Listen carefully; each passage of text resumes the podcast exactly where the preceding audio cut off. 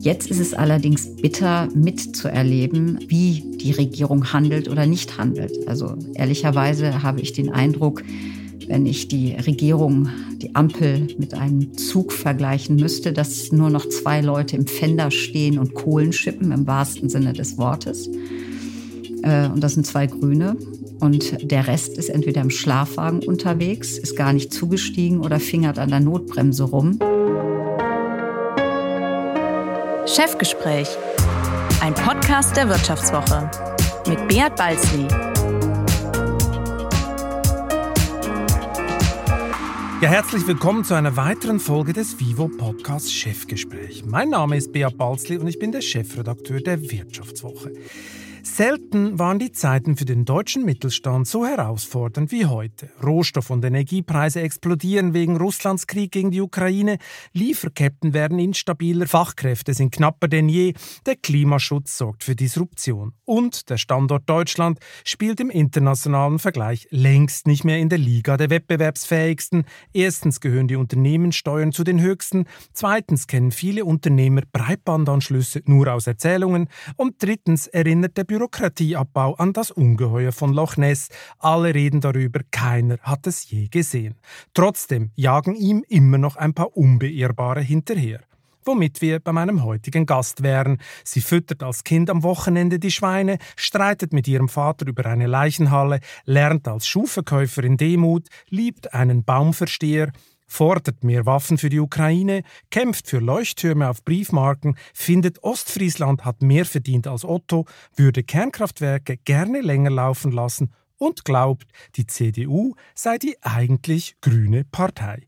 Gitta Konnemann sitzt seit 20 Jahren für die CDU im Bundestag und ist seit wenigen Monaten die erste weibliche Vorsitzende der Mittelstands- und Wirtschaftsunion, kurz MIT. Sie agiert als politisches Sprachrohr der Unionsparteien für Unternehmer und Selbstständige. Hallo, Frau Konnemann, schön, dass Sie heute bei mir sind. Und ich freue mich, bei Ihnen zu Gast sein zu dürfen. Frau Konnemann, bevor wir in die Befindlichkeiten des deutschen Mittelstands eintauchen und Sie mir am Ende dieses Podcasts Ihren größten Traum verraten, interessiert mich vor allem eines. Sie sind ja mit einem Förster verheiratet und wohnen auch in einer Försterei. Das klingt wie aus dem Drehbuch einer leicht kitschigen Vorabend-TV-Serie. Haben Sie als Kind zu viel Bambi geschaut und träumten von einem Leben im Wald oder wie muss ich mir das vorstellen? Äh, ehrlicherweise lebe ich diese Fernsehserie, äh, nur nicht mit dem damaligen Schauspieler, sondern mit dem tollsten Mann der Welt. Und am Ende war er der Grund, in dieses Forsthaus zu ziehen. Aber tatsächlich ist es äh, natürlich ein, ein, Traum schon, in einem Wald leben zu dürfen, äh, Natur pur um sich zu haben und damit im größten Klimaraum, im größten Erholungsraum äh, jeden Morgen aufwachen, zu Bett gehen zu dürfen. Redet Ihr Mann auch heimlich mit seinen Bäumen? nein, nein, nein, nein, nein. Er ist zwar ein Baumversteher, aber kein Baumsprecher. Er ist äh, Landesförster und ähm, bewirtschaftet äh, viele hunderte Hektar in Ostfriesland, was die wenigsten wissen, dass es bei uns auch Wald gibt. Und ähm, ist tatsächlich ein äh, leidenschaftlicher auch Waldwirt und hat damit eingesogen auch das Prinzip der Nachhaltigkeit, das ja in der Forstwirtschaft geboren worden ist. Schon 1713 ist also keine grüne Erfindung, sondern eine Erfindung der Forstwirtschaft. Ja, aber Förster sind ja gerade fürchterlich im Trend, oder? Spätestens seit Peter Wohllebens äh, Bestseller Das ja. geheime Leben der Bäume, seit er das geschrieben hat, legen die Deutschen ja gerne mal ihr Ohr an jeden Baumstamm und hoffen, eine Botschaft aus den Tiefen der Natur zu hören. Äh, wie, wie läuft denn Ihr Morgen ab? Umarmen Sie jeden Morgen die Fichte, oder? Ich umarme jeden Morgen meinen Mann. Ihr Mann, ah, nicht die Fichte. Okay, hat er Glück Nein, gehabt. nicht die Fichte. Und was heißt, ja genau, er hat Glück, äh, die Fichte vielleicht nicht, nein. Ähm, aber durch ihn habe ich natürlich sehr viel gelernt, auch über das Thema Hege und Pflege, übrigens auch über einen äh, unideologischen Zugang zur Jagd beispielsweise. Auch das gehört zur Hege und Pflege dazu. Mhm. Ja, Ideologie ist ein super Stichwort, weil Wohllebenswerk ist ja eigentlich so eine verkappte Kapitalismuskritik, weil seine Feinde sind so die klassischen Waldbesitzer, die und ihre Monokultur sei eigentlich schuld am Niedergang des Waldes und nicht der Klimawandel. Wie betriebswirtschaftlich ist denn Ihr Verhältnis zum deutschen Mythos Wald geprägt?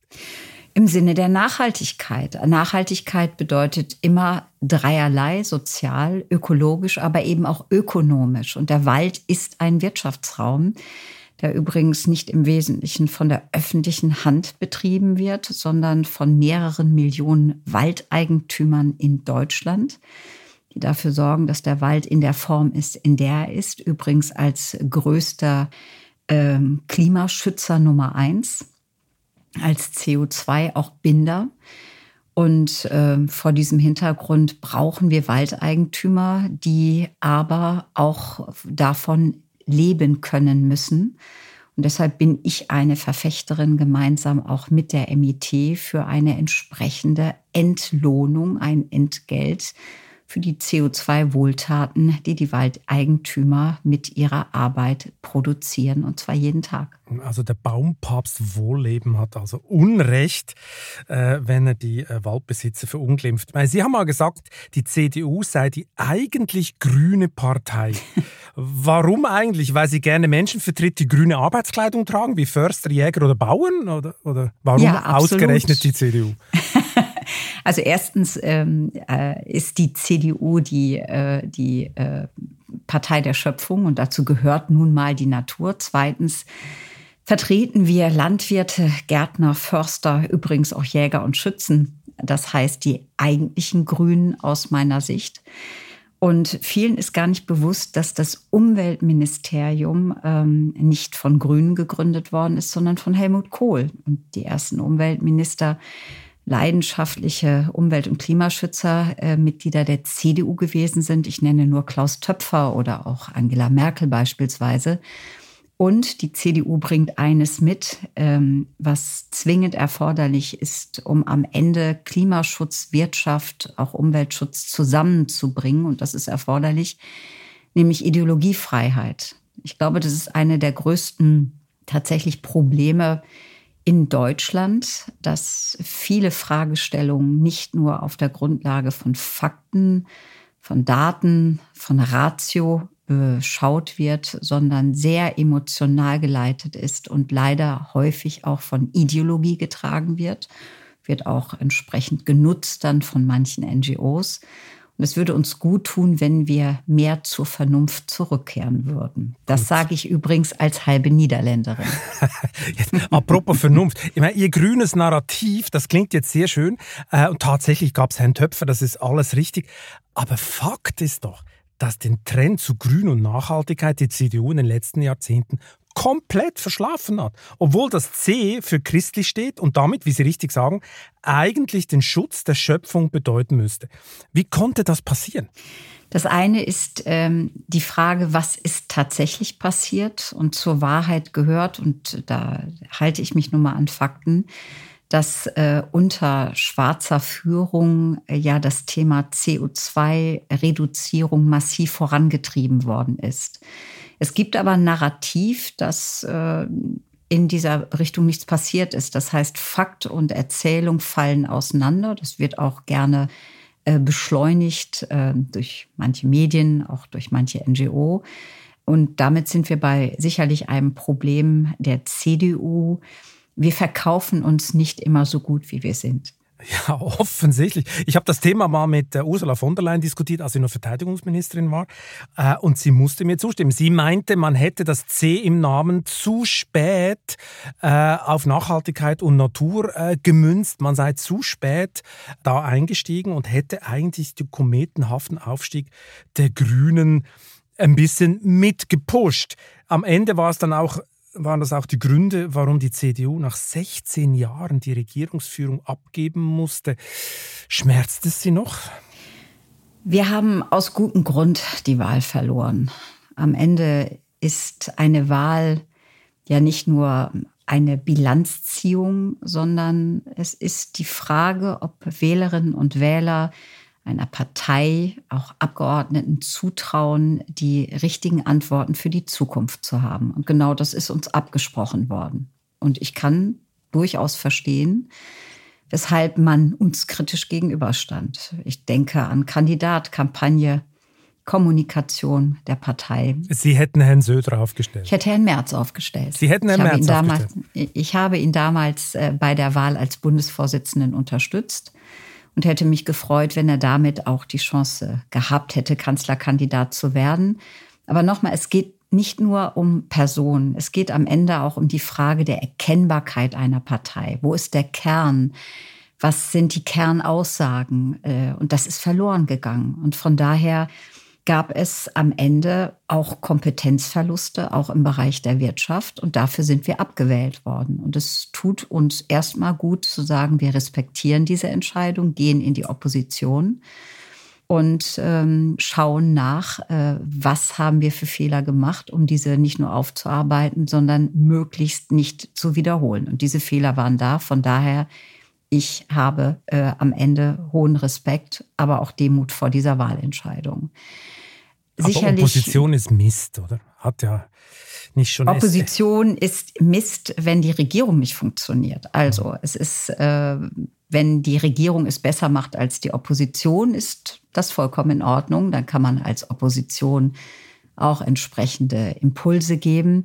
Jetzt ist es allerdings bitter mitzuerleben, dass äh, und wie die Regierung handelt oder nicht handelt. Also ehrlicherweise habe ich den Eindruck, wenn ich die Regierung, die Ampel mit einem Zug vergleichen müsste, dass nur noch zwei Leute im Fender stehen und Kohlen schippen, im wahrsten Sinne des Wortes. Äh, und das sind zwei Grüne.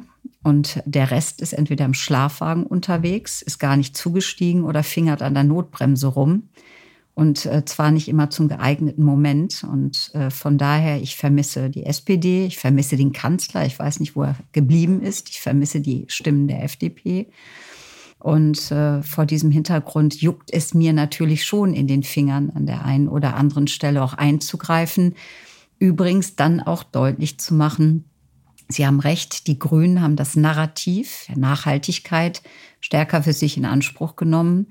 Aber wie weit es dann damit reicht, zeigt die Tatsache, dass es jetzt Grüne sind, die sagen, Kohlekraftwerke bitte wieder anschmeißen oder weiter im Betrieb halten, zu Lasten des Klimas und die Kernenergie, die tatsächlich CO2-frei und freundlich wäre, bitte ausschalten. Das genau. zeigt, dass Anspruch und Wirklichkeit nicht immer etwas miteinander Gut, zu tun die Zeit, haben. Die Zeiten sind natürlich auch ziemlich besondere, aber zum, zum, äh, zur, zur mageren Performance von Herrn Scholz und, und seinen Mitstreitern kommen wir gleich. Ich muss noch mal, doch noch mal ein bisschen in die Geschichte der CDU bohren, weil äh, einerseits haben wir die Regierungsverantwortung verloren, sitzen jetzt in der Opposition und jetzt kommt es eigentlich noch härter für sie, weil aufgrund des Ukraine-Kriegs und was wir alles gerade erleben, entpuppt sich ja die ganze Ära von Angela Merkel im Rückblick als Ansammlung fataler Irrtümer. Oder? Also kriegen Sie die Wut über die verfehlte Russland- und Energiepolitik eigentlich zu spüren jetzt?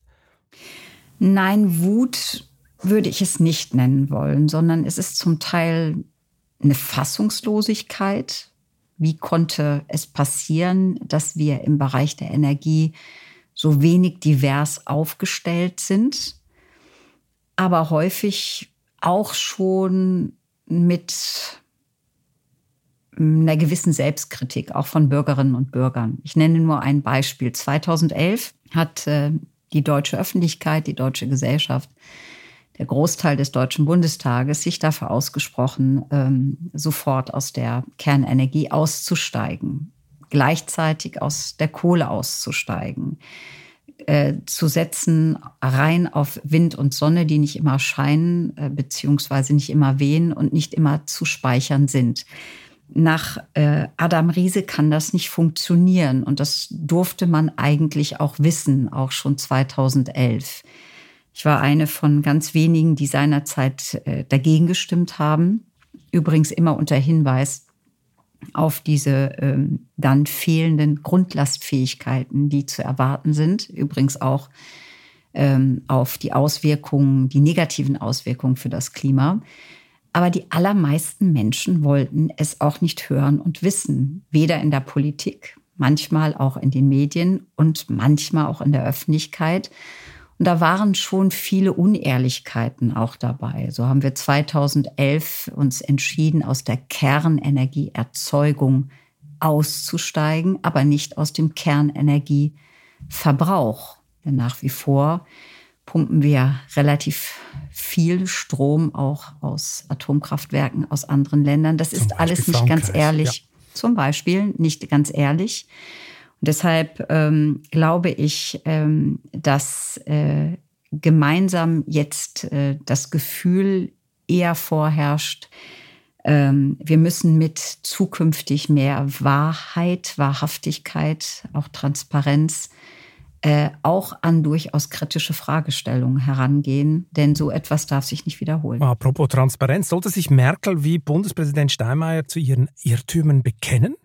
Meine, sie bleibt ja ziemlich ruhig, also man hört so gut wie nichts von ihr äh, und äh, findet auch ihre äh, Entscheidungen von früher eigentlich richtig. Müsste sie sich ja hinstellen und sagen, ja, wir haben uns geirrt? Also wenn sie gefragt wird, wird sie sicherlich sich zu Wort melden. Ähm, ich glaube, sie wurde schon oft gefragt.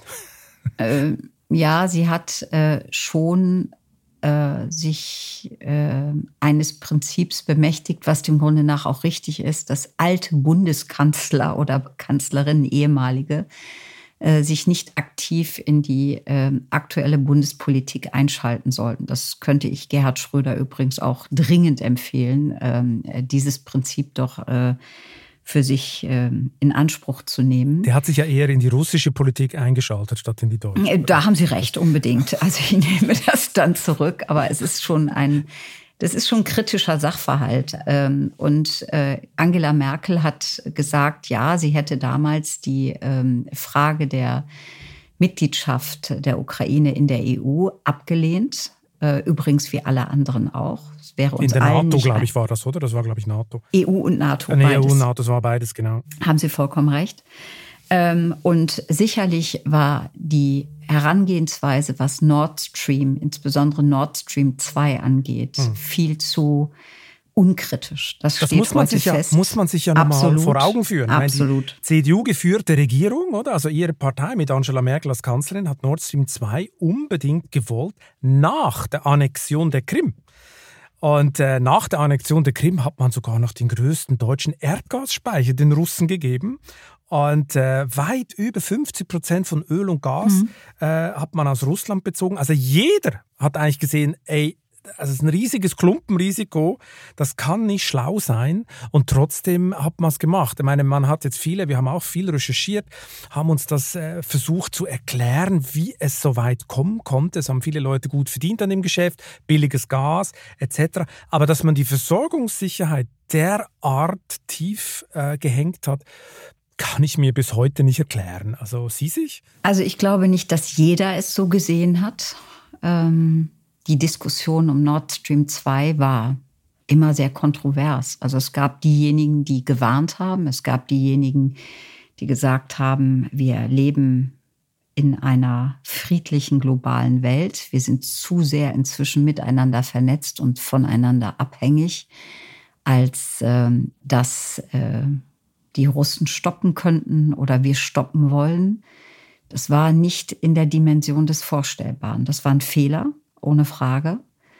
Wie aber das gesamte Thema der Versorgungssicherheit ähm, in Gänze nicht als Thema gesehen wurde. Ich möchte es an einem anderen Beispiel deutlich machen. Die CDU Deutschlands hat 2019 auf einem Parteitag die Forderung aufgestellt nach einem Staatsziel Ernährungssicherung im Grundgesetz.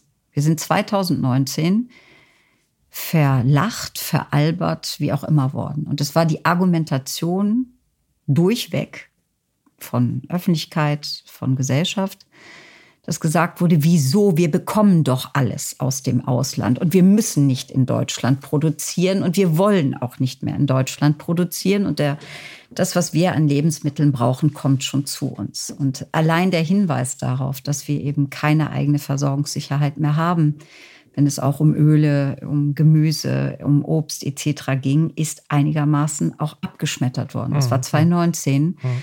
Das heißt, das Thema der Versorgungssicherheit ist in Gänze nicht mehr als Thema gesehen worden und nicht mehr als Problem.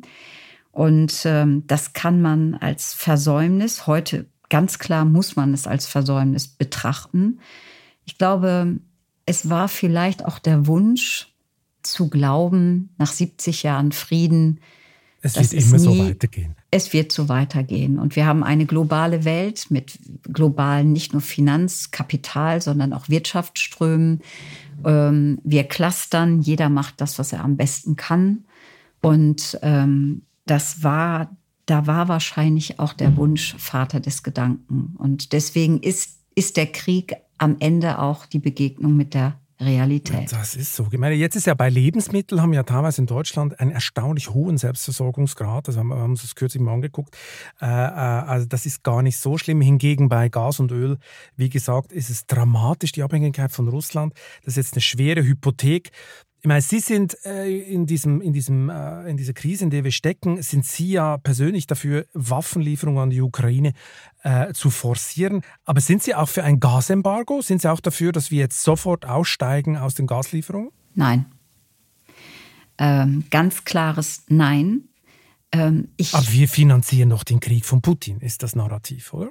Es ist das Narrativ, aber mit Narrativen und Wahrhaftigkeit ist es so eine Sache. Sie glauben das nicht? Ich meine, nein, ich glaube es nicht, sondern ich weiß es auch, denn am Ende finanziert ähm, äh, Putin zum einen seine Soldaten und äh, auch äh, den Bau von Waffen mit Rubeln. Und Rubel kann er sich drucken, solange er möchte. Dafür braucht er auch nicht unbedingt Dollar oder ähm, Euro. Und zum anderen ist es so, dass äh, Putin gerade einer der großen Gewinner auch ist der Steigerung, der Preissteigerung im Bereich von Gas und Öl. Denn ähm, er liefert Gas und Öl ja nicht nur an die Europäer, sondern über OPEC etc. auch an andere Staaten.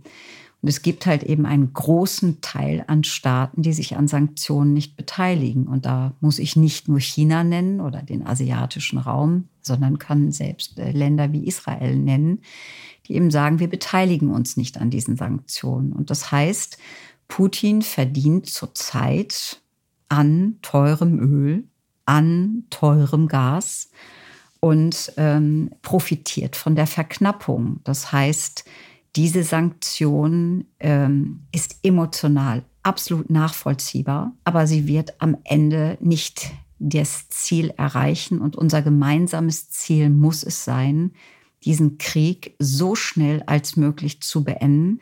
Und deshalb Embargo ganz klar nein. Und, Sie könnten ja auch ähm, nichts anderes antworten, Frau Konnemann. Ich glaube, Ihre Mitgliedsfirmen in der Mittelstands- und Wirtschaftsunion würden sofort ihren Rücktritt erzwingen, wenn Sie nein, jetzt nein, gesagt nein, haben, wir machen ein, ein Gasembargo, weil die Energiepreise machen ja diesen Firmen so schwer zu schaffen, oder? Also ein Gasembargo würden sie nicht überleben teilweise. Nach einer kurzen Unterbrechung geht es gleich weiter. Bleiben Sie dran. KI wird Ihr Business verändern. Wie können Sie davon profitieren? Tyler Wessing ist eine internationale Wirtschaftskanzlei. Weltweit arbeiten wir mit Technologieführern und Innovationstreibern zusammen. Wir beraten sie bei Fragen zu strategischen Akquisitionen oder der Entwicklung konkreter Anwendungsszenarien, genauso wie zum Schutz des geistigen Eigentums oder zum KI-Recht. Investieren Sie in KI. Entwickeln Sie sich weiter mit KI. Mit uns. Wir wissen wie. Tyler Wessing. Also ähm, zum einen gab es ganz intensive äh, Diskussionen und gibt es nach wie vor auch unter unseren Mitgliedsbetrieben. Denn gerade die Mittelständler sind diejenigen gewesen, die als erste für sich auch Konsequenzen gezogen haben aus dem Krieg und eben nicht gesagt haben, Business as usual, sondern sich zurückgezogen haben aus Russland, Geschäftsbeziehungen gekappt haben.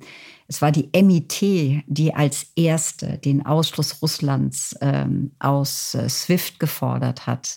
Das heißt, äh, und es gibt viele Betriebe, die weit über die Sanktionen hinausgehen. Gerade der Mittelstand hat ganz viel Verantwortung an dieser Stelle gezeigt. Und es gibt Aber es gibt auch, auch viele, die noch da sind. Verurteilen Sie die dann? Also was, Nein. es gibt ja viele, die noch, die noch vor Ort sind. Nein, also wir haben ein, ein, ein politisches Reglement getroffen und gesagt, das sind die Sanktionen, die greifen.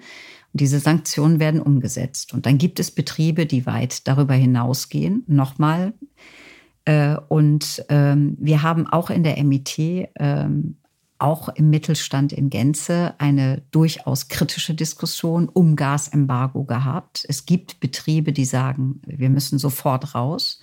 Es gibt Betriebe, die sagen, wir können es keinesfalls.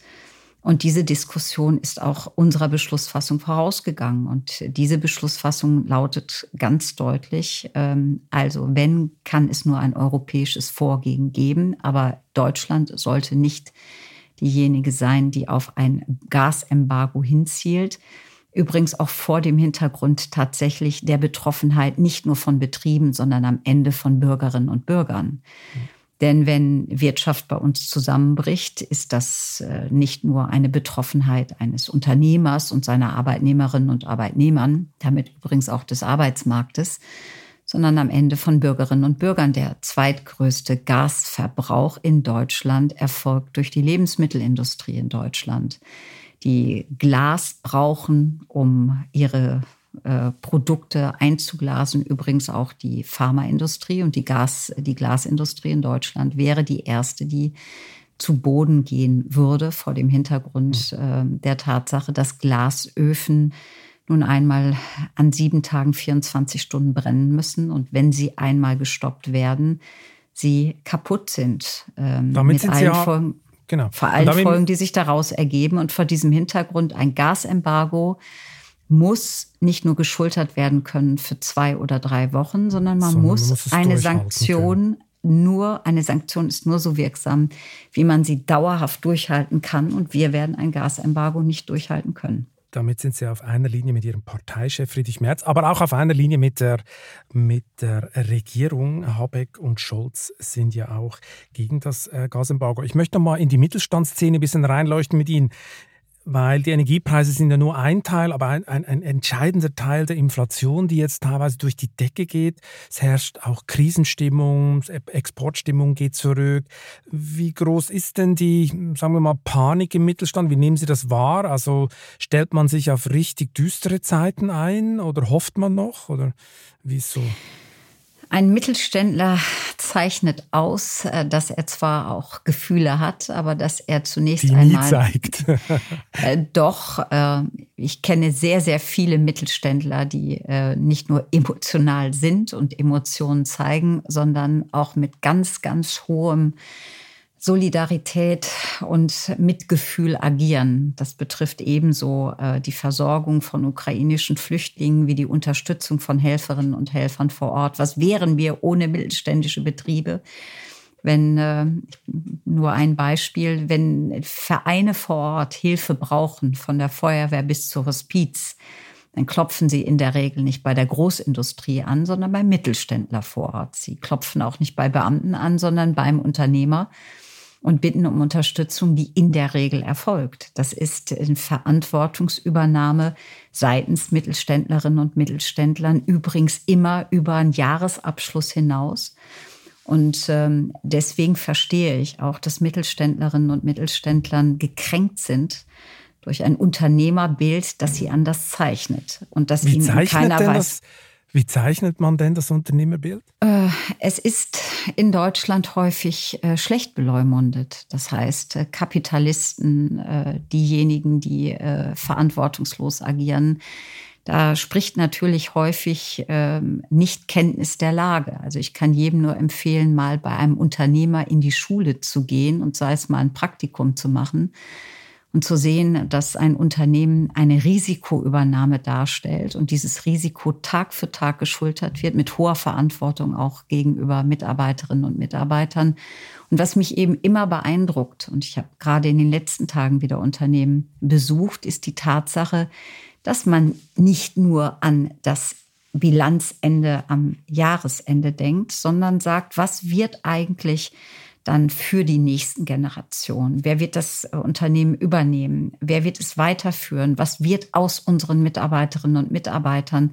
Können wir auszubildende Unternehmen? Das heißt, ein Unternehmen, ein Betrieb, ein mittelständisches, insbesondere Familienunternehmen, ist immer auch eine Verantwortungsgemeinschaft.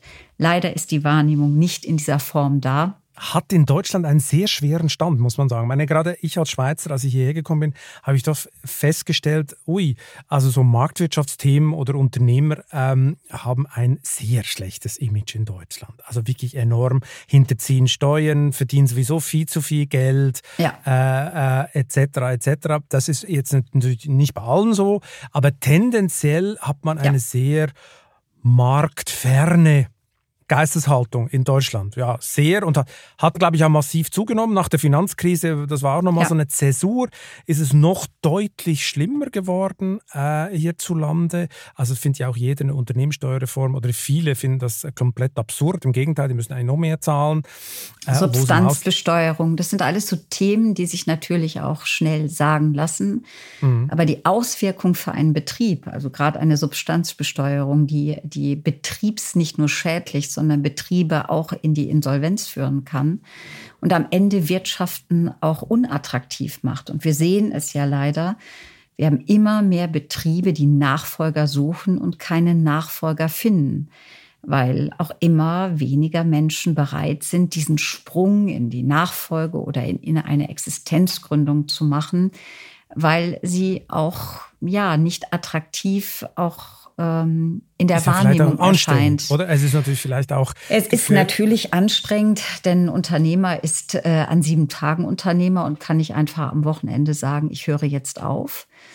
Ähm, sondern er trägt immer Verantwortung oder sie entsprechen. Und deswegen ist es so wichtig, dieses Unternehmerbild wieder der Realität anzupassen. Das wäre auch eine Aufgabe für Schulen. Ich würde mir sehr, sehr, sehr wünschen, dass wir so ein allgemeines Fach Lebenskunde bekommen würden. Das ist ja ein heikles Thema in Deutschland. Wirtschaft in der Schule, da gehen ja alle Alarmglocken an. Da heißt dann gleich, oh, die Neoliberalen drängen ins Klassenzimmer äh, und wollen jetzt hier äh, ihre Ideologie äh, reinbringen. Das ist ja so hoch umstritten seit Jahren.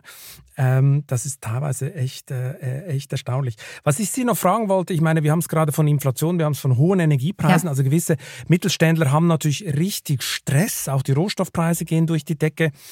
Braucht es denn Ihrer Meinung nach noch mehr Entlastungen seitens des Staates für die Firmen? Ja, also die Unternehmen schauen schon sehr realistisch auf ihre Situation. Ähm, also allein Schwarzmalen oder Weißmalen bringt da auch nichts, sondern sie schauen die Situation an. Und es gibt eine aktuelle Umfrage unter anderem der BDI, die befragt haben, ihre Unternehmen, was bedeutet das Thema Energiepreisverteuerung, auch Treibstoffverteuerung für unser Unternehmen. 88 Prozent der Unternehmen in Deutschland sagen, das bedeutet für uns massive Probleme. Eine weitere Verschlechterung auch der Wettbewerbsfähigkeit, denn Sie haben zu Recht gesagt, Steuern und Abgaben sind in Deutschland schon europaweit extrem hoch. 25 Prozent der Unternehmen äh, erwägen vor diesem Hintergrund eine Verlagerung ins Ausland. Und das muss uns umtreiben. Und ähm, nicht nur in zwei oder drei Monaten, sondern aktuell jetzt. Deswegen fordern wir als MIT gemeinsam mit der Union in Deutschland, also CDU und CSU, äh, tatsächlich sofort Energie- und Spritpreisbremsen. Denn äh, wir haben zurzeit einen großen äh, Profiteur der Erhöhungen, wenn es um das Thema Energie und Sprit geht, äh, nämlich den Staat durch Steuern und Abgaben. Der profitiert äh, davon, ähm, allein an der Zapfsäule greift der Staat ja zu und verdient durch Steuern bei jedem Preis, Preissprung mit, zum Teil bis zu 48 äh, oder 50 Prozent. CO2-Abgabe kommt noch dazu. Und vor diesem Hintergrund muss der Staat jetzt entlasten, damit die Betriebe wettbewerbsfähig bleiben. Ich nenne an dieser Stelle nur die, äh, den Güterverkehr. Wir brauchen in Deutschland Güterverkehr. Ähm, die Preise sind explodiert. Nicht jeder Spediteur kann diese Preissteigerung weitergeben an Kunden. Es gibt auch diejenigen, die es nicht können. Und äh, vor diesem Hintergrund brauchen Betriebe, um tatsächlich existenzfähig bleiben zu können, jetzt Entlastung. Und da mhm. werde ich dann eben auch kritisch gegenüber Robert Habeck, vor dem dessen Energieaußenpolitik ich meinen Hut ziehe. Aber ich würde mir ihn als Wirtschaftsminister stärker wünschen, beziehungsweise überhaupt Existenz wünschen. Und er macht viele Pakete, aber keine Pakete für die Betriebe. Und da geht es nicht um Hilfen, aber, sondern es genau. geht dem Grunde nach darum, von dem, was der Staat vereinnahmt, etwas bei Betrieben zu belassen, damit sie wettbewerbsfähig bleiben. Aber ich meine, genau, Sie haben es angesprochen, aber die Staatshilfen, die kommen ja, äh, die kommen ja und die finden die Unternehmer ja auch gut, sie wollen sie. Ich frage mich einfach, ob es nicht langsam so ein süßes Gift geworden ist, oder? Seit Corona gibt es eine Hilfe nach der anderen, ein Paket nach ich will keine Hilfen. Ich will keine Hilfen, sondern. Weil eigentlich kann das nicht im Sinne der CDU nein, sein. Nein, oder? nein, nein, nein. Also äh, Hilfen immer, wenn natürlich brauchten wir in der Corona-Zeit Hilfen, denn das waren äh, nicht planbare Ereignisse. Es waren sozusagen Naturkatastrophen, die eingetreten sind und dazu, dazu flankieren als Staat war natürlich richtig. Aber kein Betrieb will dem Grunde nach helfen, sondern er will wirtschaften können und hier geht es jetzt nicht darum, dass der Staat ein Hilfsprogramm aufsetzt äh, für betroffene Betriebe. Was er tut gerade. Also ja, ja, er soll nicht ein bisschen Taschengeld geben, sondern er soll tatsächlich den Betrieben die Möglichkeit lassen, überhaupt wirtschaften zu können. Und das geht dadurch, indem man Steuern reduziert. Also die Energiesteuern reduziert, die Umsatzsteuern reduziert, auch die Aussetzung der CO2-Bepreisung aktuell. Das wären die richtigen Schritte. Und die werden angekündigt, aber sie werden nicht umgesetzt. Und äh, vor diesem Hintergrund bringt diese zum Teil Ankündigungspolitik die Betriebe nicht nur weiter, sondern verlängert tatsächlich ein, ein, ein Riesenproblem, das mit jedem Tag größer wird. Also Christian Lindners Entlastungspaket, das ist, äh, war für Sie zu klein. Naja, das Entlastungspaket äh, gibt ein Energiepreisgeld für äh, Bürgerinnen und Bürger. Das bringt meinen Betrieben überhaupt gar nichts. Aber nichts, genau. Es bringt ein ÖPNV-Ticket, das den Betrieben nichts bringt. Übrigens auch niemand, der auf dem Land wohnt. Äh, ich, ich kann von ÖPNV in meiner Heimat nur träumen, wie viele Menschen in Deutschland, mehr als 50 Prozent der Deutschen leben auf dem Land, wo es keinen ÖPNV gibt.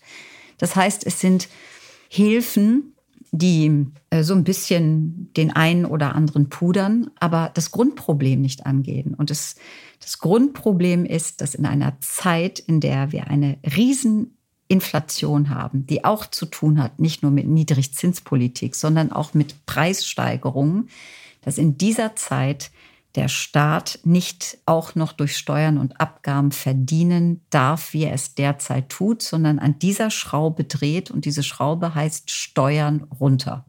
Okay. Sie haben ja gesagt, die CDU äh, hatte keine Wirtschaftskompetenz mehr darum hat man sie abgewählt.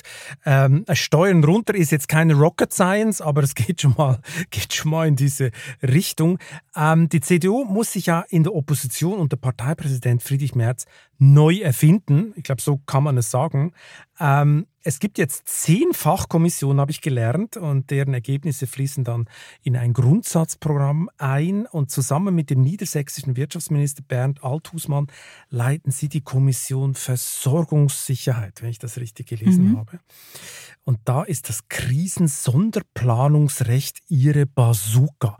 Was heißt das eigentlich konkret? Also wir wissen, wenn es um Versorgungssicherheit geht, dass es unter anderem um Energiesicherung geht. Das ist äh, heute das Hauptproblem Nummer eins. Und mit jedem, mit dem man spricht, egal in welcher Partei er auch ist, sagt, wir brauchen den Ausbau erneuerbarer Energien. Das fordern wir alle. Übrigens nicht nur Wind und Sonne, sondern auch Geothermie, Bioenergie etc. Wir brauchen LNG, wir brauchen, wir brauchen. Aber das dauert bei uns in Deutschland alles viel, viel zu lang. Das hat auch mit dem Thema Planungsrecht zu tun. Und auch das wissen wir alle. Wir haben insoweit kein Erkenntnisproblem, sondern ein Umsetzungsproblem. Wenn wir also Krisen dieser Art bewältigen wollen, dann brauchen wir tatsächlich eine Planungsbeschleunigung. Das ist nicht neu. Deutschland kannte es nach der Wende. Da gab es ein Planungsbeschleunigungsrecht für die neuen Länder. Das führte dazu, dass manche Autobahn in den neuen Ländern schneller gebaut wurde als mancher Lückenschluss in den alten Ländern, der bis dato nicht vollzogen ist.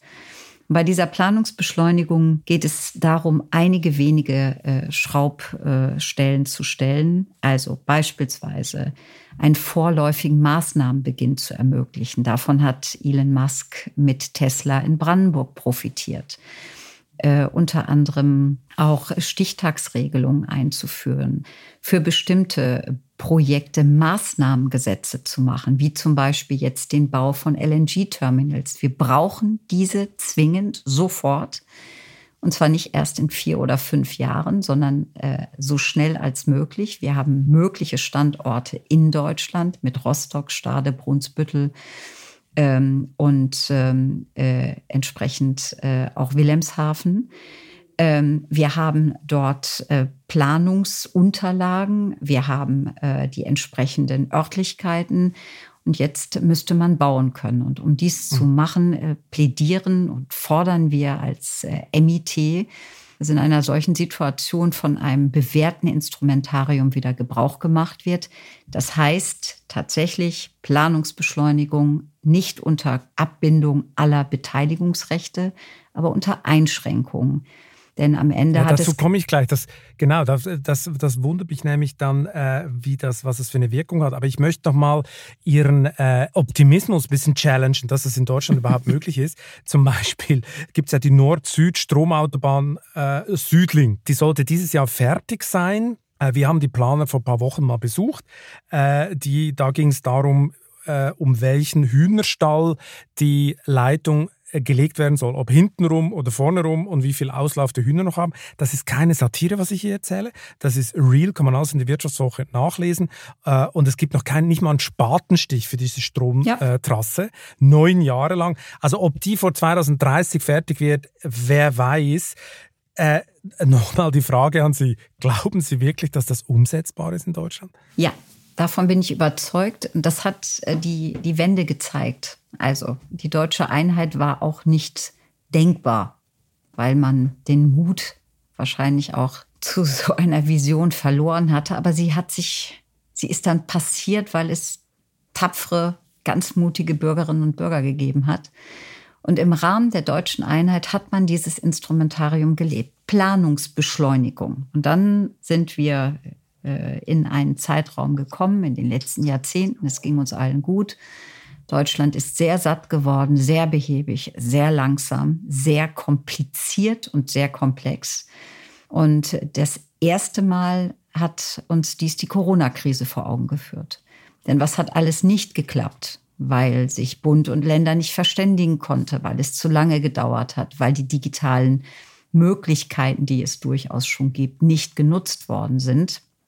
Das heißt, auch dort kein Erkenntnisproblem, sondern ein Umsetzungsproblem. Aber so eine Umsetzung braucht Druck. Und dieser Druck ist jetzt da, spätestens jetzt durch den Ukraine-Krieg. Denn die Kriegsfolgen treffen uns unmittelbar. Und damit meine ich nicht allein die Wirtschaft, sondern unser Land in Gänze. Und zwar nicht nur unmittelbar, was das Thema Energie angeht, sondern wenn ich mir die Kaskadenfolgen ansehe, übrigens auch die Sekundärbetrachtungen, dann müssen wir jetzt zwingend handeln, um zum Beispiel auch als Investitionsstandort noch attraktiv zu bleiben. Unsere Produktionsleistung ist rückläufig. Wir äh, müssen neu investieren. Übrigens auch in der Folge des, des Krieges, denn dieser wird eine Wirtschaftsordnung, auch eine globale Wirtschaftsordnung verschieben. Wir müssen uns. Absolut richtig. Wir, wir müssen Aber wenn Sie die, Planungs-, die, die, die Planungsverfahren massiv beschleunigen, das haben Sie vorher schon ein bisschen angedeutet, das ist ja auch ein bisschen Stresstest für die Demokratie, oder? Weil gewisse Absolut. Einsprachemöglichkeiten müssen Sie beschneiden, gewisse Verfahren werden kürzer. Ja. Äh, Sie glauben nicht, dass das, weil ich meine, wenn ich mir vorstelle, wie viele Windräder nur schon in Deutschland geplant sind und gebaut werden müssen, um, um die Klimaziele zu erreichen, dann reden wir von, je nachdem welche Faser wir nehmen, äh, von 17.000 potenziellen Widerstandsnestern in Deutschland, äh, die in ihrem Backyard kein Rad haben wollen, kein Windrad haben wollen. Also kommt da noch eine Welle auf uns zu? Sowohl als auch. Ja, natürlich wird es Wellen auch an Protest geben. Aber meine Erfahrung auch im Gespräch mit Bürgerinnen und Bürgern ist, dass die öffentliche Meinung eher leiser ist und nicht immer veröffentlicht wird. Und ähm, diese öffentliche Meinung erkennt, dass wir an einem Scheidepunkt sind. Und entweder wir verstehen jetzt, dass wir uns aufraffen müssen und dass wirklich ein Ruck durch dieses Land gehen muss, oder aber wir werden zwar nicht untergehen, aber massive Wohlstandsverluste auch hinnehmen müssen. Und vor diesem Hintergrund, ich glaube an die Vernunft der Menschen vor Ort, bei den Betrieben ohnehin, aber auch der Bürgerinnen und Bürgern. Und viele beklagen diese Zustände und sagen, es kann doch nicht sein, dass es nicht weitergeht, dass ich keine Autobahnbrücke mehr bauen kann, weil Mäuse dort herumhüpfen oder man nach einem Mauseskelett sucht, um am Ende so ein Bauwerk auch behindern zu können.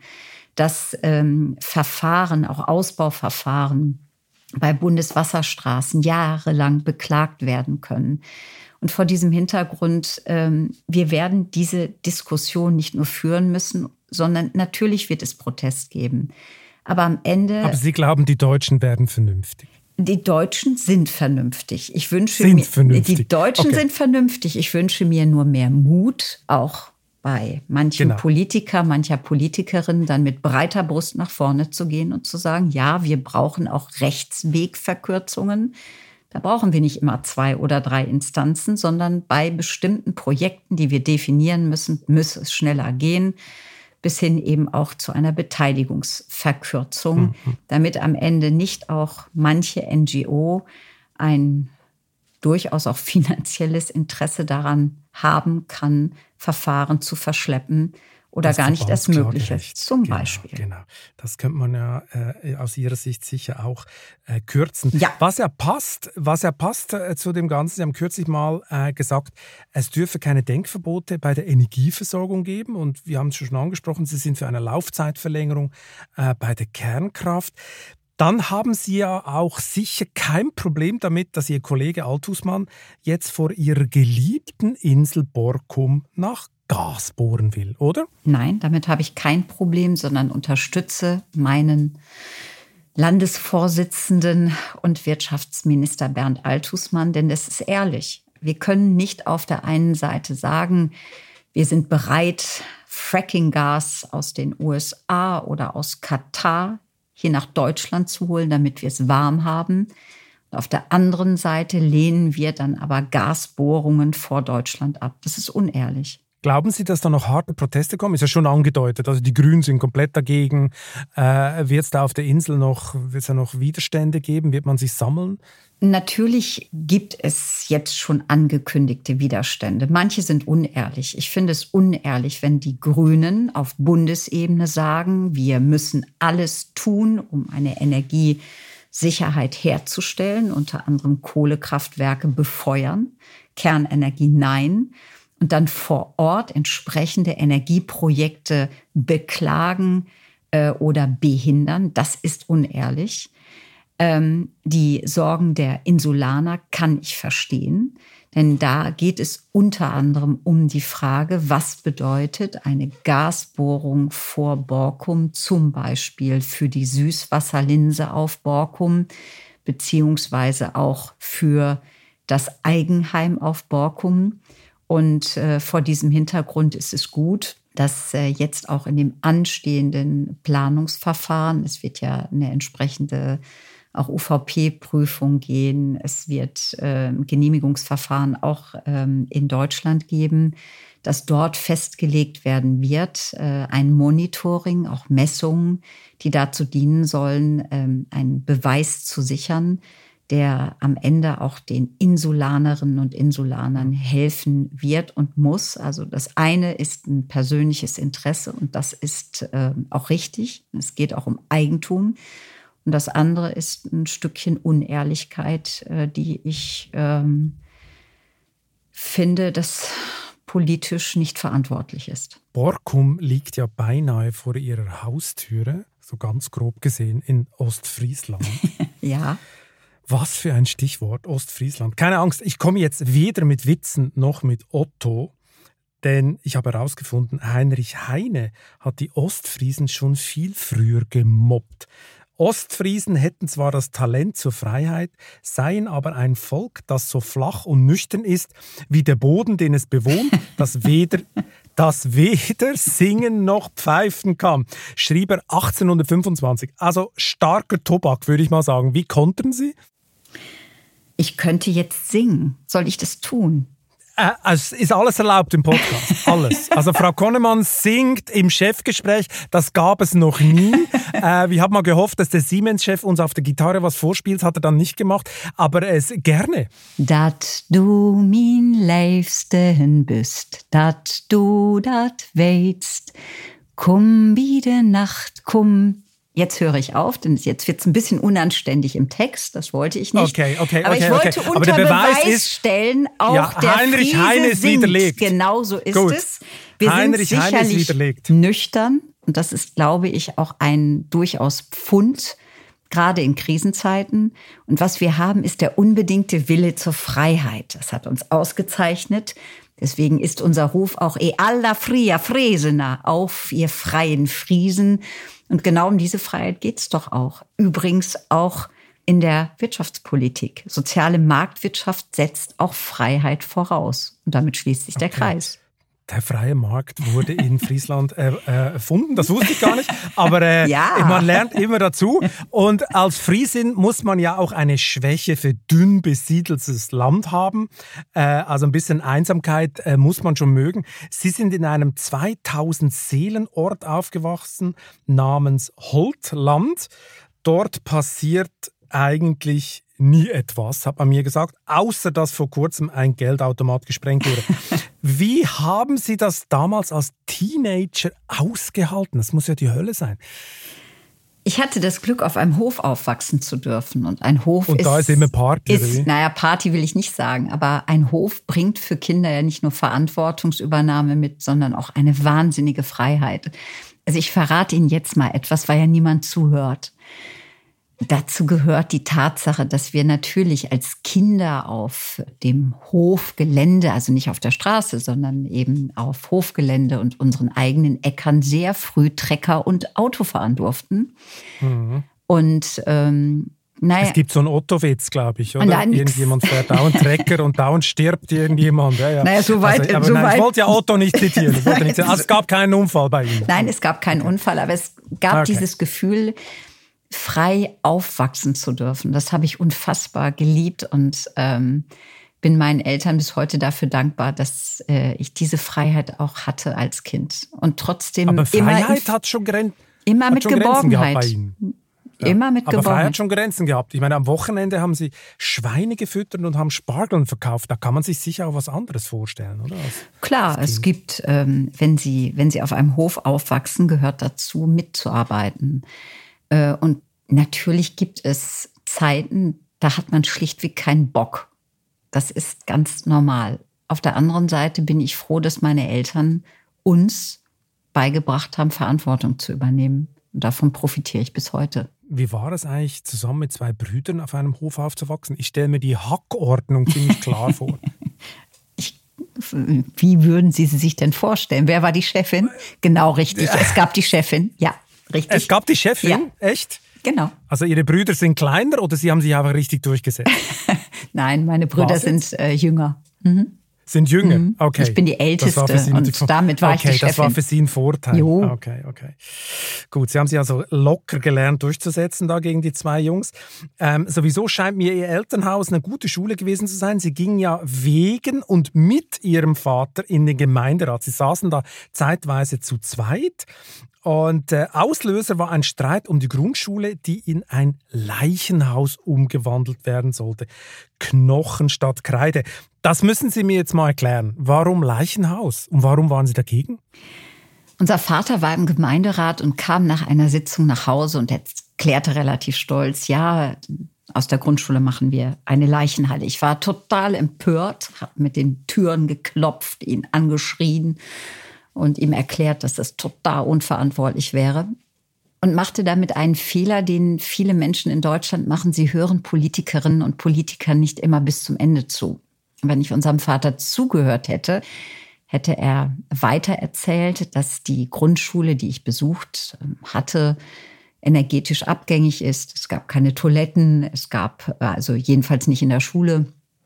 Es gab kein Heizungssystem. Ähm, das war wirklich nichts mehr. Und dann hatte der Gemeinderat sehr nachhaltig beschlossen, eine neue Schule zu bauen. Und man wollte die alte nicht abreißen, die einen guten Gebäudebestand auch noch darstellte. Und es war zu einer Zeit, als äh, ja auch auf den Dörfern es nicht mehr die Regel war, dass äh, die Verstorbenen zu Hause aufgebahrt wurden. Unseren Vater haben wir tatsächlich noch zu Hause aufgebahrt. Nach einer kurzen Unterbrechung geht es gleich weiter. Bleiben Sie dran. Bist du auf der Suche nach Inspiration und Netzwerkmöglichkeiten? Dann ist das Summer Camp der Handelsblatt Media Group genau das Richtige für dich. Treffe über 800 EntscheiderInnen, nimm an interaktiven Workshops teil und werde Teil der einzigartigen Camp Community.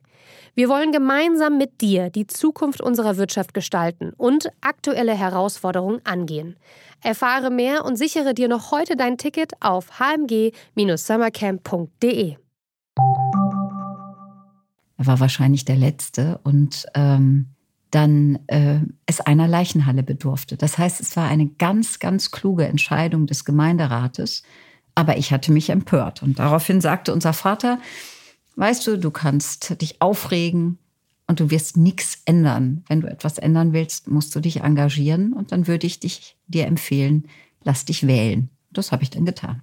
Und dann saßen Sie zu zweit im Gemeinderat. Ja. Das war dann die, die berühmt-berüchtigte Konnemann Connection oder haben Sie immer gleich gestimmt und sich vorher abgesprochen? Oder das war die Saathoff Konnemann Connection, denn ich bin eine geborene okay. Saathoff, also ich von einem Hof kommt, Saathoff. Und okay. habe dann in erster Ehe einen Konnemann geheiratet. Und ähm, ah. dann haben wir gemeinsam Vater und Mutter äh, Vater und Tochter haben wir dann den Gesamtgemeinderat gerockt. Aufgemischt. Okay, ich sehe schon. Da haben Sie, da haben Sie äh, Politik gelernt ja. und die Demut vor dem Tagwerk der Wähler, die haben Sie dann ganz früh gelernt, als äh, Sie eine Lehre zur Schuhverkäuferin nach dem Abitur gemacht haben. Wie ist es denn, anderen Menschen Schuhe anzuziehen? Spannend. Also man lernt als Verkäufer die viele Bedürfnisse von Kundinnen und Kunden kennen. Und das sind nicht nur Schuhe, sondern viele Kundinnen und Kunden, die zu uns in den Laden kamen, hatten auch das Bedürfnis, sprechen zu wollen, jemanden zum Reden haben zu wollen. Ein Verkäufer, also eine Dorftherapeutin. So ungefähr, ja. Ein Verkäufer, eine Verkäuferin sind immer mehr als die Fachfrau oder der Fachmann für ein bestimmtes Produkt, sondern immer auch Berater, Begleiter, Psychologe, und deswegen habe ich einen riesen Respekt vor diesem Beruf, der allerdings auch kaum Wertschätzung erfährt in Deutschland. Das ist äh, sehr ungerecht gegenüber Verkäuferinnen und Verkäufern, die ja nicht nur zu schwierigen Tageszeiten arbeiten müssen, sondern tatsächlich unmittelbar am Kunden arbeiten und häufig auch als Blitzableiter dienen. Unmittelbar erfahren haben das übrigens auch die Verkäuferinnen und Kassiererinnen in der Corona-Krise, die ja ganz vorne auch ihren Mann oder ihre Frau gestanden haben. Und ich habe dadurch aber gelernt, auch auf Menschen zuzugehen. Das ist in der Politik nicht nur hilfreich, sondern auch erforderlich.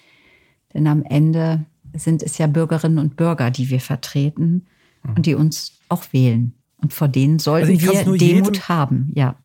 Genau, ich kann es nur jedem empfehlen, im Verkauf zu arbeiten. Also während des Studiums äh, hatte ich plötzlich äh, in den Sommerferien noch so drei, vier Wochen Zeit, um Geld zu verdienen. Äh, zwischen den Klausuren habe ich bei einer Zeitarbeitsfirma gemeldet und so. Und dann hatten sie nur noch einen Job im Supermarkt. Ich gesagt, okay, machst du halt drei Wochen, äh, ich brauche jetzt Geld. Und dann habe ich im Supermarkt. Er war jung und er brauchte und, das Geld. Exakt. Und da hat man mal gelernt, wie unhöflich Menschen ja. sein können und wie ganz unten man in der Nahrungskette stehen kann. Ja.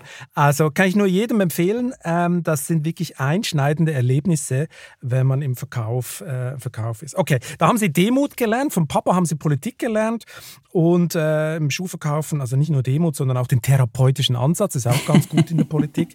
Dann haben Sie als Juristin und Bundestagsabgeordnete Karriere gemacht. Was mich natürlich wundert, wer kam eigentlich auf die Idee, Sie sollten die Nachfolgerin von Carsten Linnemann bei der Mittelstands- und Wirtschaftsunion werden? Wie kam diese Idee auf? ich glaube, das müssen Sie andere fragen.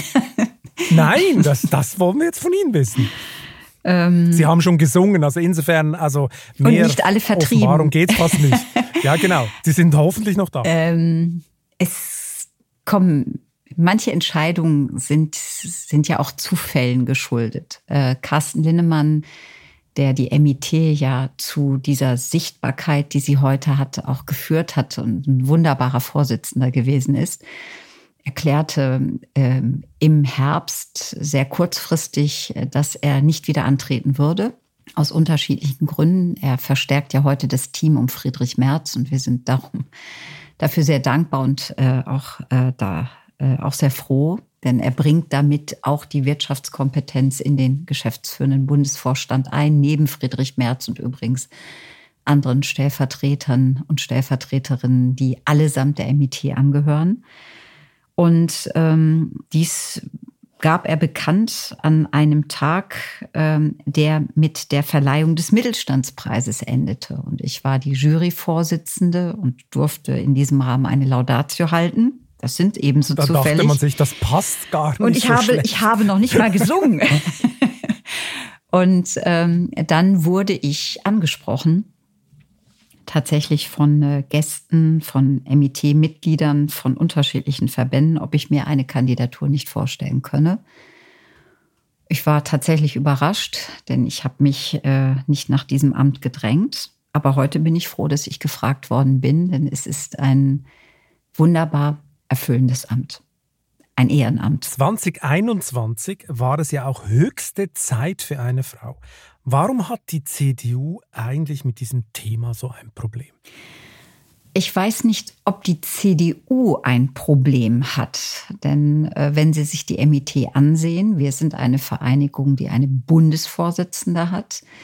Wir haben zwei Landesvorsitzende, übrigens auch des größten Landesverbandes. Eine dritte ist gerade in Vorbereitung. Das heißt, wir vollziehen auch ähm, äh, zwar keinen Umbau, aber ähm, bei uns haben Frauen eine Chance in der MIT und zwar ohne Quote. Denn ähm, wir glauben, dass äh, es dieser Quote nicht bedarf. Aber bis vor kurzem wirkte die Partei also wirklich weder weiblich noch jung noch digital. Sie haben viel zu wenig weibliche Mitglieder. Das ist Offenbar der, keine Frau will da rein. Naja, ich Warum? will nicht sagen, keine Frau will rein, aber sie, sie setzen an dem richtigen Punkt an. Denn in den Führungspositionen haben wir natürlich Frauen. Der Bundesvorstand ist noch nie so weiblich und so jugendlich gewesen, wenn Sie sich die Zusammensetzung ansehen. Wir haben viele Frauen, die in der CDU also auf Spitzenebene des Bundesvorstandes Verantwortung übernehmen. Aber wir haben ein Mitgliederproblem. Da haben Sie recht. Wir haben nur 25 Prozent der Mitglieder sind weiblich. Das, äh, äh, und da, da anzusetzen und zu sagen, wo ist eigentlich das Problem? Hat es allein damit zu tun, dass äh, gegebenenfalls Sitzungszeiten nicht passend sind? Ähm, Vielleicht sind die Männer in der, einfach die Leute zu konservativ angezogen. Wenn ich einen Habeck angucke oder so, die kommen viel locker rüber. Es ist ein anderer Groove. Naja, wenn ich hipper. mir den Philipp Amthor so ansehe. Den Philipp Amthor, das ist ja eher abschreckend, nein, oder? Nein, nein, da kommt, nein, nein. Da kommt gar niemand. Oh, nein, nein, nein, das stimmt überhaupt nicht? gar nicht, sondern. Ah, das stimmt nicht. Nein, nein, nein, nein, nein, nein. Also, wenn ich Praktikantinnen und Praktikanten habe und ich habe ganz viele, sind die immer total hin und weg von Philipp halt, Amthor yes, yes, yes, weg. Yes, yes, Er hat, er okay, hat durchaus. Kultstatus. Ähm, Kultstatus. Ja, okay, in manchen, in, jetzt, jetzt wird's ganz speziell. in, in manchen Bereichen. Okay. Aber es ist nicht, es ist im Grunde nach tatsächlich ähm, die, die Frage, wie können wir Frauen motivieren, in die Politik zu gehen und äh, auch bei uns Mitglied zu werden. Und da gibt es viele Frauen, die sich für die CDU begeistern. Wir haben in der Regel bei Wahlen mehr Unterstützung durch Frauen als durch Männer. Das ist ganz spannend. Bei der letzten Bundestagswahl war es zum ersten Mal anders. Aber sonst haben wir einen viel höheren Zuspruch bei Frauen als bei Männern. Und das müssen wir umsetzen in die Mitgliedschaft. Und ähm, deswegen glaube ich auch, dass zum Beispiel Formate äh, eine Chance sind, denn sie ermöglichen nicht nur Frauen, sondern übrigens auch Unternehmerinnen und Unternehmern, an Parteisitzungen teilzunehmen, die ja sonst zum Teil zu sehr ungünstigen Zeiten stattfinden. Absolut. Aber wie gesagt, ich muss sie halt nerven. Oder die Grünen haben das deutlich besser hingekriegt, äh, haben deutlich mehr Zuspruch bei den Frauen, haben auch viel mehr weibliche ja. Mitglieder, haben auch ein Mitgliederwachstum. Und jetzt stellen sie sogar den Wirtschaftsminister. Das ist ja, ja genau. Und jetzt die Gegenfrage, wieso nicht die Wirtschaftsministerin? Wieso nicht die Vizekanzlerin? Denn das eine ist ähm, von einem Quorum oder Quote zu reden und zu sagen, wir haben genauso viele Frauen wie Männer.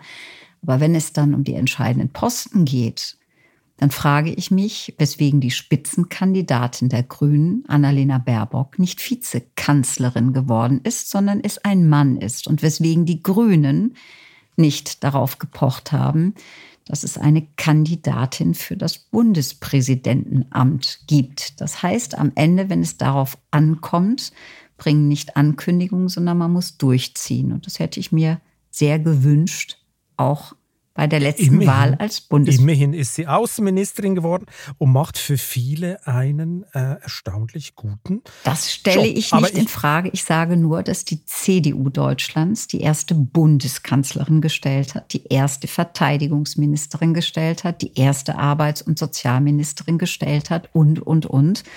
Das, das ist richtig, aber trotzdem haben sie dann nicht für den weiblichen Nachwuchs gesorgt. Das ist ja eigentlich erstaunlich. Das sollten ja Role Models sein, wo man dann sagt, hey, ich will wie die Merkel oder die von der Leyen oder weiß ich was, da will ich rein in die Partei. Also ich glaube, da haben sie noch, äh, da haben sie noch ein bisschen zu, zu, arbeiten in der CDU, dass diese, dieser Mechanismus ins Rollen kommt. Ich meine, als Wirtschaftsunion-Chefin und eigentlich Gralshüterin von Ludwig Erhard sind sie ja so etwas wie Habecks ich sage jetzt mal, natürliche Feindin. Ähm, tut er genug für den Mittelstand? Nein, ich, das sage ich jetzt nicht als äh, Feindin, denn das sind, äh, wir sind Wettbewerber ähm, um Ideen, um Vorschläge, häufig auch um Wählerstimmen. Ähm, und ich hatte ja schon gesagt, dass ich durchaus seine Energieaußenpolitik oder Wirtschaftspolitik bemerkenswert finde. Ähm, aber seine nationale Wirtschaftspolitik ist äh, bislang eine Ansammlung an Ankündigungen und Lehrplätzen. Das heißt, äh, bei dem Thema der Entlastung, wir hatten schon über das Thema der Energiepreis oder auch Spritpreisbremse gesprochen, ist bislang nichts passiert, mit Ausnahme von Ankündigungen. Und das hilft der Wirtschaft nicht. Wir haben im Bereich der Bauwirtschaft ein totales Debakel im äh, Hinblick auch auf die KfW-Förderung. Wir hatten ein wirklich bewährtes Förderinstrument, von dem profitierten nicht nur Familien und Bauherren, äh, sondern auch das Klima, die Wohnungswirtschaft und auch der Wohnungsmarkt. Und Gut, aber er sagt natürlich, er sagt natürlich, das sei Standard, das müssen wir nicht nur nicht noch fördern. Ich meine, das Argument hat schon was für Nein, sich. das hat es nicht, denn er zeigt nicht. offenkundig, dass er den Standard nicht kennt ein Standard, den er sich wünscht, nämlich ähm, eine Wärmepumpe, Photovoltaik etc., ist heute nicht Standard am Bau. Er will es zum Standard machen, führt aber am Ende dazu, dass eine Familie sich diesen Standard nicht leisten kann. Das heißt, sie wird unterhalb dieses Standards bauen müssen. Und davon hat das Klima gar nichts. Wir hatten mit KfW 55 ähm, einen Standard, der tatsächlich Standard geworden war. Deswegen hatten äh, Peter Altmaier und Olaf Scholz gemeinsam erklärt, dass diese Förderung am 31. Januar auslaufen sollte.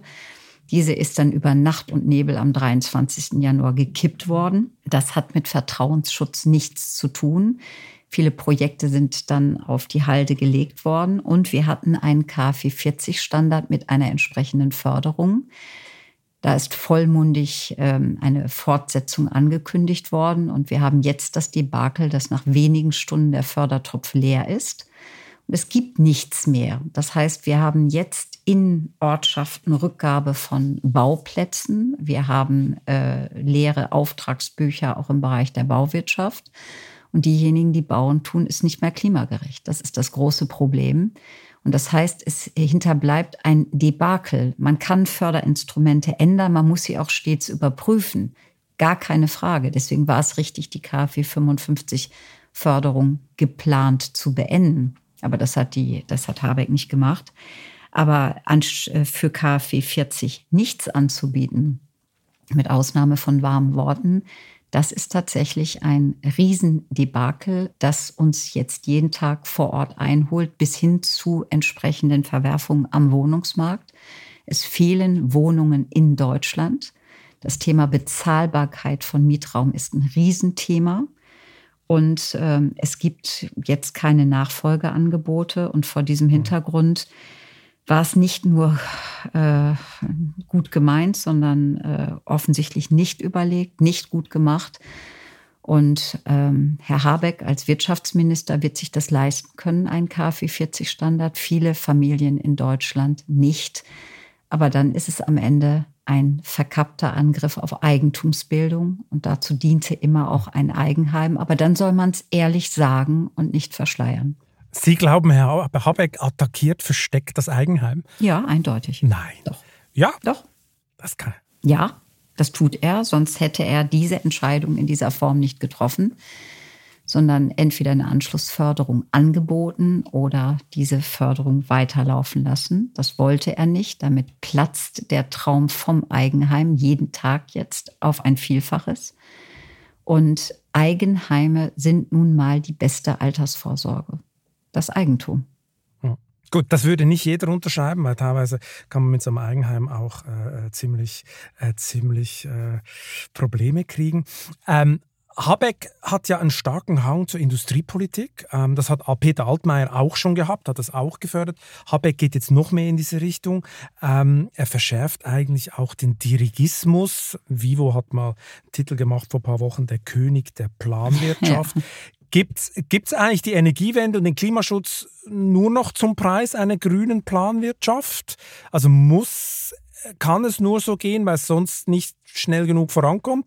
Oder äh, müssen wir nicht noch mehr auf marktwirtschaftliche Instrumente setzen? Dirigismus und Klimawende schließen sich aus sondern ich werde eine Klimawende, die ich zwingend brauche, denn die Klimakrise wird niemand in Frage stellen äh, oder jemand äh, jedenfalls mit Vernunft nicht in Frage stellen. Äh, die Klimakrise kann ich nur bewältigen, wenn ich äh, technologieoffen agiere, innovativ agiere, wenn ich die Menschen und Betriebe mitnehme und nicht das Gegenteil tue, wie es Habeck und ähm, auch äh, seine Grünen äh, Mitregierenden aktuell macht. Wir haben die Antworten auf die Klimakrise in Deutschland. Gerade der Mittelstand steuert sie bei durch innovative Lösungen. Und die kann man jeden Tag vor Ort in den Betrieben sich auch ansehen. Aber man muss den Betrieben, auch den Menschen die Möglichkeit eröffnen, diese Wege auch zu gehen. Wir hatten äh, den KfW 40 Standard angegangen. Damit tue ich etwas fürs Klima. Aber ich muss die Menschen dabei begleiten, also Anreize setzen. Und genauso ist es mit den Betrieben, aber auch mit Fragen wie zum Beispiel CO2-Bepreisung. Wir müssen Verantwortung übernehmen. Aber dieser Verantwortung werden wir unter anderem gerecht, wenn wir zum Beispiel uns engagieren oder Anreize setzen, sich zu engagieren, nicht nur in Deutschland, oder in Europa, sondern auch im Rest der Welt. Also wenn wir in Indien investieren, in klimafreundliche Technologien oder in anderen Regionen, tun wir am Ende mehr fürs Klima, als das letzte Gramm in Deutschland rauszupressen und am Ende uns damit vollkommen wettbewerbsunfähig da zu machen. Da kommt ja dann der Vorwurf, man schiebt es einfach auf die anderen ab, damit man es nicht vor der eigenen Haustüre macht. Das eine tun, das andere nicht lassen. Das heißt natürlich vor Ort agieren und da ist in Deutschland in den letzten Jahren Jahren trotz anderweitiger Erzählung eine Menge passiert. gerade in den Betrieben. Viele haben umgestellt, äh, übrigens nicht nur äh, im Bereich äh, eigener Energieproduktion, sondern auch der Energieeffizienz. Das ist ja auch eine ganz entscheidende ähm, Weichenstellung, die äh, gegangen werden muss. Aber das geht mit Innovation, das geht mit Technologieoffenheit, das geht am Ende immer nur mit den Menschen und Betrieben. Dieser Dirigismus, den Robert Habeck aber eben auch die Umweltministerin an den Weg äh, äh, oder, oder zeigt, der schreckt ab und führt am Ende dazu, dass Klimaschutz nicht nur teuer, sondern am Ende auch unattraktiv und damit auch ineffektiv wird. Und das heißt, unsere Antwort auf die Klimakrise ist Technologieoffenheit und das können wir durchaus den Menschen und Betrieben überlassen. Gut, dann bin ich mal gespannt, wie sich die CDU auch in diesem Bereich neu erfindet, dass man dann in vier Jahren die CDU als die glaubwürdigen Klimaschützer sieht und nicht die Grünen. Ob das gelingt, tja, wir warten ab. Ähm, und Ihnen liegt ja Klimaschutz. Es müsste eigentlich ein friesisches Thema sein, sonst herrscht bald Land unter da. da also oben. erstens äh, ist es ein friesisches Thema, da haben Sie recht. Nicht friesisch, genau. sondern ostfriesisch, denn wir leben, genau. wir leben mit dem Wasser, wir erleben die Macht des Wassers. Und außerdem ist es ein christdemokratisches Thema. Denn noch einmal, die Schöpfung ist Teil auch des christdemokratischen Das ist richtig, aber das haben wir am Anfang des Podcasts. Es ist ein MIT-Thema. Ich sage noch einmal Technologieoffenheit nur mit gut, dem Mittelstand. Das müssen Sie so verkaufen. Aber wir haben am Anfang des Podcasts schon hergeleitet, dass die Grünen ein paar Jahre vorher sich das Thema gekrallt haben und damit viel Erfolg gehabt haben. Jetzt müssen Sie halt gucken, wie Sie da wieder in den Driver's Seat kommen. Frau Konnemann, wir kommen zur ultimativ letzten Frage. Welchen privaten Traum wollen Sie unbedingt noch verwirklichen? Ich möchte gerne Cello spielen lernen. Ah, und warum das? Weil ich Cello-Musik oder weil mich das Cello als Instrument immer wieder berührt. Wenn ich Cello-Konzerte höre, dann äh, bringt das bei mir tatsächlich eine Seite zum Klingen. Okay. Wir, wir, stellen uns jetzt vor dem inneren Auge Frau Konnemann vor, wie sie einsam im Wald mit ihrem Cello spielt und so. Äh, und im nächsten Podcast uns natürlich was vorspielt. Frau Konnemann, vielen Dank für das interessante Gespräch. Ich danke Ihnen. Und wer jetzt noch wissen will, wie man auch ohne friesische Wurzeln groß rauskommt, sollte sich die neue Titelgeschichte der Wirtschaftswoche auf vivo.de oder am Kiosk besorgen. Die besten Unis für Ihre Karriere gibt es natürlich auch besonders günstig im Abo unter vivo.de-chef-abo. Ich wünsche Ihnen viel Spaß beim Lesen und eine gute Zeit bis zum nächsten Chefgespräch. Kritik, Lob und Anregungen schicken Sie bitte wie immer an balzli.vivo.de für eine positive Bewertung dieses Podcasts bin ich Ihnen ewig dankbar. Bleiben Sie gesund.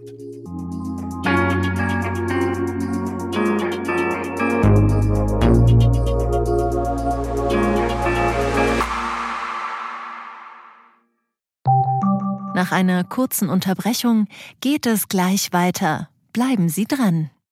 Mein Name ist Dr. Tillmann Rümenapf, niedergelassener Kinder- und Jugendarzt hier im Ennepe-Ruhr-Kreis. Die Einführung der Telematik sehe ich durchaus als Chance, aber aktuell fällt das System oft aus und es gibt viel zu wenig technischen Support. Dafür geht eine Menge Zeit drauf, in der ich die Kinder nicht genügend betreuen kann. Das muss sich ändern. Die besondere Nähe der niedergelassenen Haus- und Fachärzte ist in Gefahr. Was die Gesundheitspolitik jetzt dringend ändern muss, erfahren Sie auf rettetdiepraxen.de.